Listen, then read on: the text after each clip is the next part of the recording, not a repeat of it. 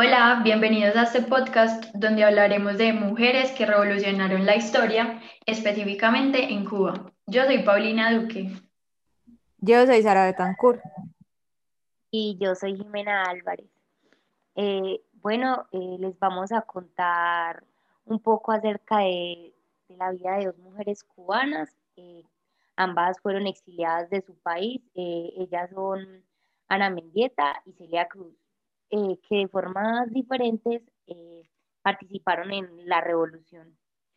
Eh, a mí me parece que resulta bastante interesante hablar de la revolución en Cuba y de todos estos personajes que, importantes que hicieron parte de, esta historia. Y una vez más, dejan a un lado la intervención de las mujeres y sus aportes a, a la causa.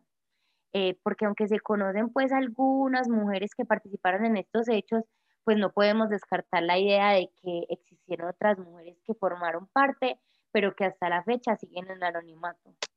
Eh, existieron eh, dentro de, esta revolución grupos de mujeres que lucharon por el triunfo y la libertad de estos ideales.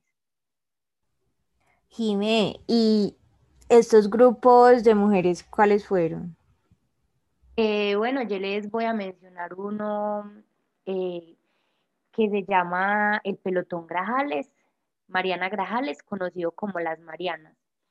Eh, estos participaron en la revolución como desde 1958 y estuvo compuesto por 13 mujeres que sabían manejar todo tipo de armas y que con palabras de Fidel Castro, que eran muchísimo mejores soldados que los hombres, eh, ellas incluso se convirtieron en la avanzada de Fidel. A mí me parece que este acto demostró eh, su confianza en las mujeres y su intención por practicar la igualdad de género.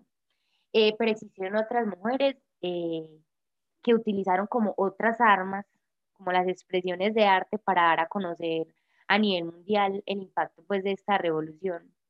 Y Celia y Ana, desde sus roles como mujeres artistas, ejercieron resistencia de formas diferentes frente a las injusticias que vivían y de las que eran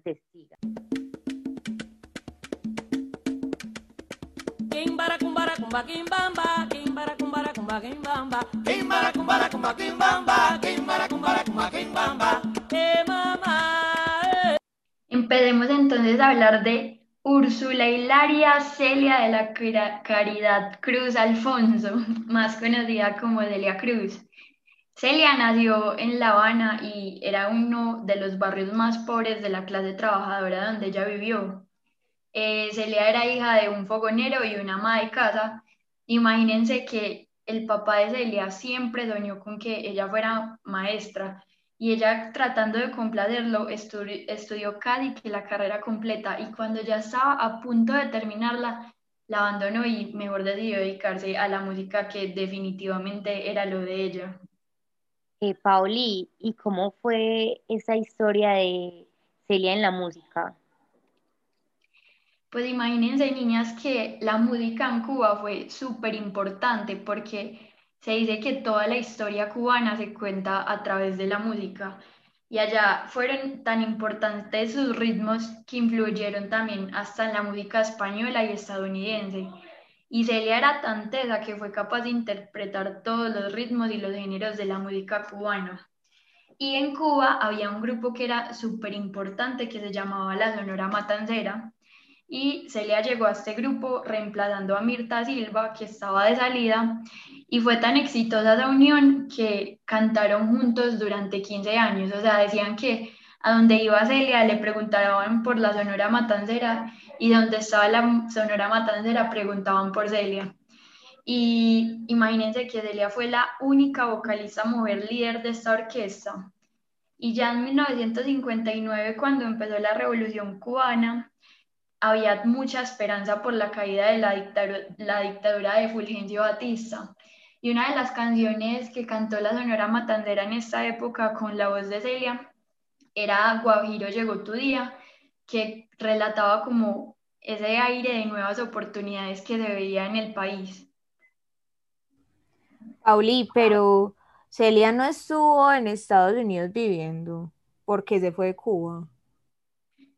Imagínense que el 15 de julio de 1960 eh, la Sonora Matancera salió a cumplir un contrato de cuatro semanas en México y en esta época el régimen de Fidel veía con muy malos ojos que, que las orquestas salieran del país.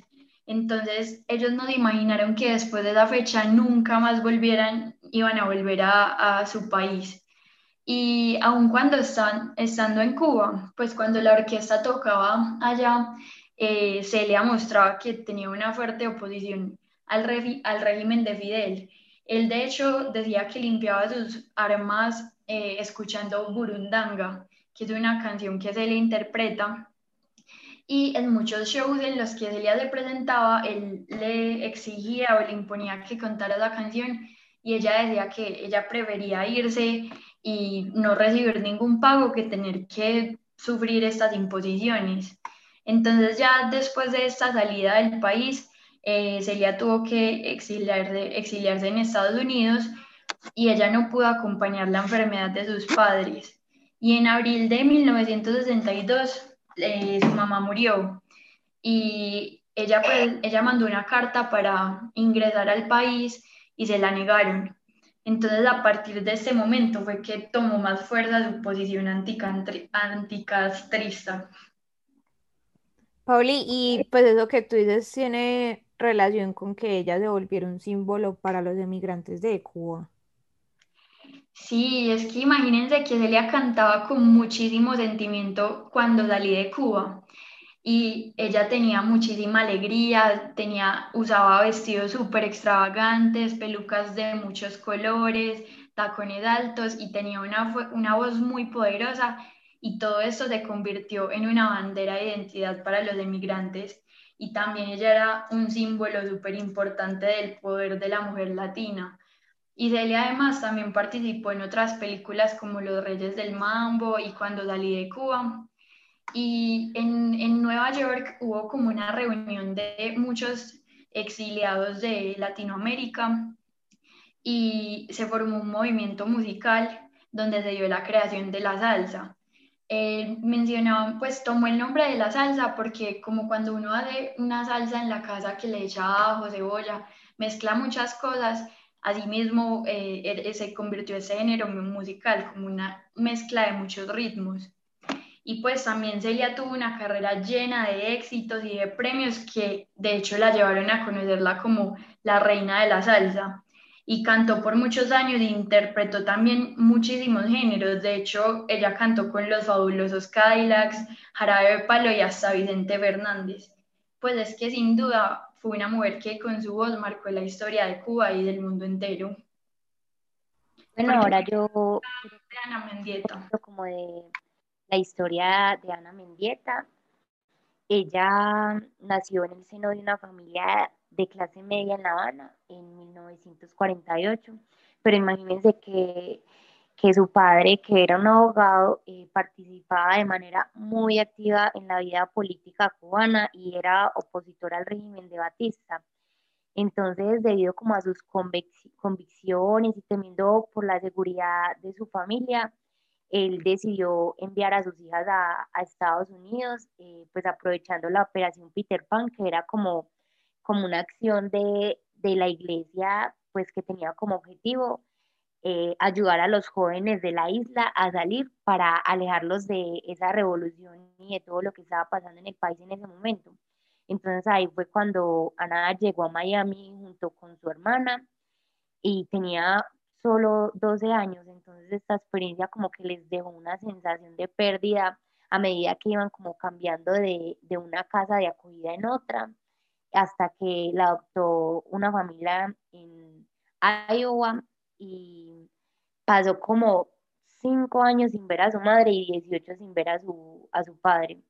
Entonces ella como que decidió refugiarse en la pintura y siguió adelante con sus intereses eh, y empezó como a estudiar arte en la Universidad de Iowa y con ayuda de, de un artista alemán llamado Hans Breder eh, que hacía arte performativo. Eh, Mendieta como que eh, se unió un poco como a, eso con la guía de su profesor, pero le añadió su propio estilo.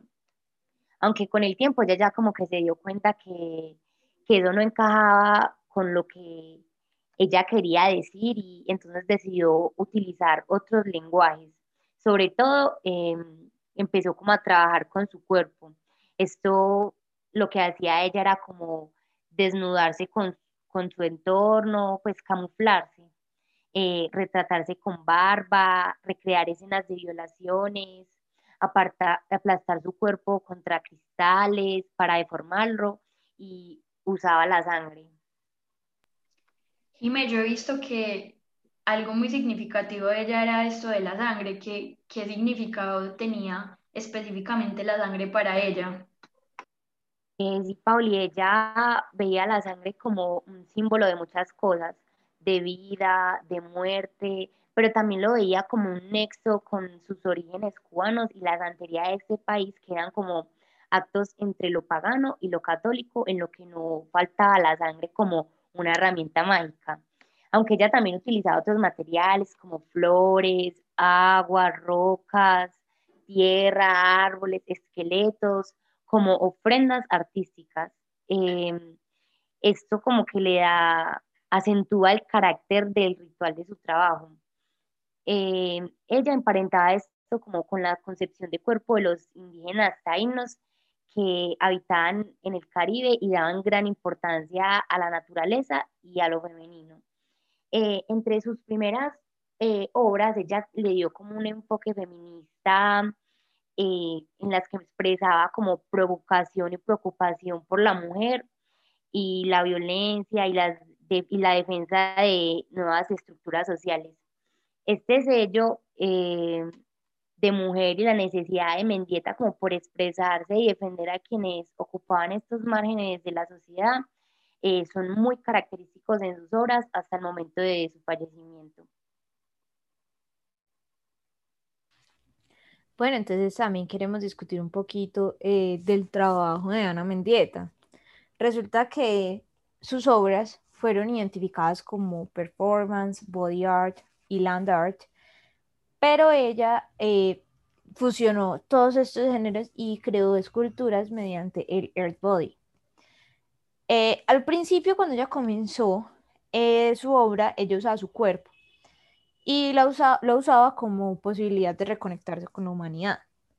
Pero su obra, independientemente, es muy difícil de encancillar porque es un arte primitivo. Eh, Daris, ¿cuál dices tú que fue como la obra más representativa y, la más destacada de Ana Mendieta? Sí, Jime, ella tuvo una obra llamada Siluetas que desarrolló entre 1973 y 1981 en donde podemos ver que ella quiere eh, combinar cuerpo, tierra, naturaleza. Y con esto busca una puerta para reconectarse con sus raíces.